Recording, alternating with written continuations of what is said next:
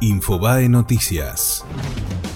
Cayó 12% la venta de propiedades en la ciudad de Buenos Aires en 2018. Las ventas de inmuebles con crédito hipotecario cayeron 20,8%. El precio promedio en dólares de la compraventa de inmuebles informadas por el Colegio de Escribanos fue de 134.258 dólares.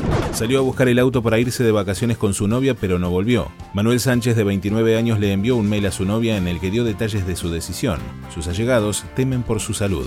Hay alerta naranja por las altas temperaturas. La sensación térmica superó los 43 grados en la ciudad de Buenos Aires. Para mañana se espera una máxima de 37 grados. Tragedia en Mar Azul. Un hombre rescató a su hijo en el día de su cumpleaños y murió ahogado. El nene de 8 años se salvó porque quedó apoyado sobre el cuerpo de su padre. El Papa dijo que teme un derramamiento de sangre en Venezuela. Francisco indicó que apoya a todo el pueblo venezolano, pero que respaldar a una de las partes sería una imprudencia pastoral y haría daño. Fue Infobae Noticias.